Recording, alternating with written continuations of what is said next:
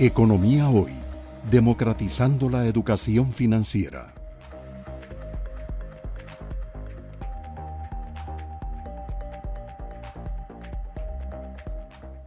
Supongamos que, ese vendedor con esta ley es Otto.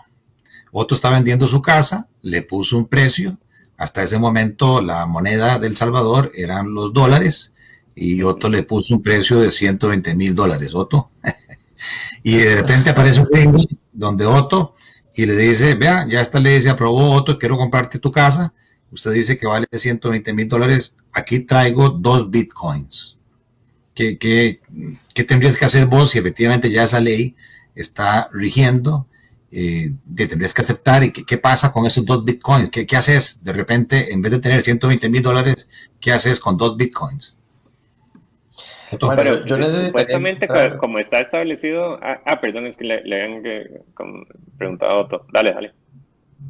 No, perdón, sí. Eh, yo, yo creo que sí, o sea, tendríamos que buscar primero un, un medio de, de, digamos, que me acepte esos bitcoins para poderlos eh, intercambiar por los dólares. Probablemente, ¿verdad? Si yo soy el, el, el, que está vendiendo el bien, voy a preferir no necesariamente guardarme los bitcoins, sino eh, cambiarlos de una vez a, dólares. En el caso de El Salvador, eh, lo que están proponiendo ellos es un mecanismo en el cual si las personas no desean eh, guardarse el Bitcoin y estar expuestos a la volatilidad de precio, ellos tienen un fideicomiso donde van a, estar implementando un mecanismo para que de una vez se intercambie esos bitcoins por dólares y se integre esto con unas billeteras que están desarrollando.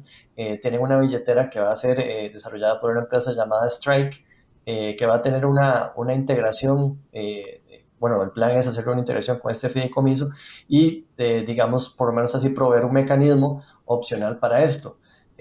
siendo sincero, tal vez a mí me parece que el, mecanismo, tal vez así como de obligar a las personas a aceptarlo como medio de pago, así como coercitivo, no era muy positivo. Esa es mi, mi opinión un poco. Pero bueno, ya, ya el cambio está hecho y, y bueno, es un medio de pago y ahora lo que sigue es pues empezar a, ver todas las implicaciones de reglamentos y, integraciones de sistemas de pago que vienen con esto.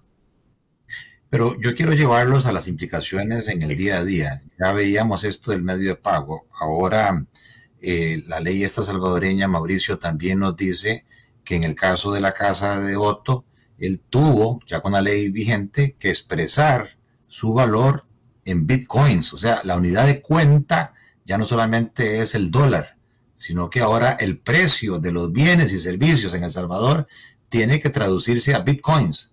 Si nos explicas un poco eso. Sí, eh, bueno, pero, digamos que en, Costa Rica tenemos un, un, escenario similar con donde la mayoría de, de los que se conocen como los big ticket items o, como los bienes de, consumo de, precios mayores, como los carros, en realidad están denominados en, dólares, con la diferencia que, digamos que el, Ministerio de Economía y Comercio nos establece que eh, obligatoriamente tenemos que darle la posibilidad al comprador de poder pagar el, precio de ese bien que está denominado en moneda extranjera eh, al tipo de cambio oficial que se establezca para, para los colones. Entonces, digamos que, o sea, e, esa medida de, que se tengan que establecer los precios en, en, Bitcoin, digamos que no me parece tangente a lo que ya existen en otras legislaciones eh, donde se tienen, digamos, como eh, mercados cambiarios más abiertos, como es el caso de Costa Rica, y, digamos que en El Salvador, de que ya ellos eh, tenían, estaban eh, pegados al, dólar y usaban el dólar como su moneda de curso legal, entonces digamos que ellos ni siquiera tenían e, ese tema de, tener como esa dualidad de, monedas. Eh, digamos, en, ese sentido lo, veo menos riesgoso que, que, asumir más bien como el riesgo de mercado de, de la fluctuación de ese activo. Exactamente, o sea que cuando entramos en este esquema de varias monedas, hay que definir lo que estabas diciendo, tipos de cambio, tipos de conversión. El Banco Central oficialmente va a tener que decir en El Salvador, hoy amaneció el Bitcoin equivalente a tantos dólares. Y inmediatamente todos los precios se ajustan a ese valor y las personas van a saber entonces cuántos bitcoins tienen que entregarle a Otto si quieren comprarle la casa. Pero eso es una implicación del día a día de una ley que dice, bueno, la función de unidad de cuenta, ahora los bitcoins sirven para que los precios, todos los precios de los bienes y servicios se puedan expresar en dólares o en bitcoins.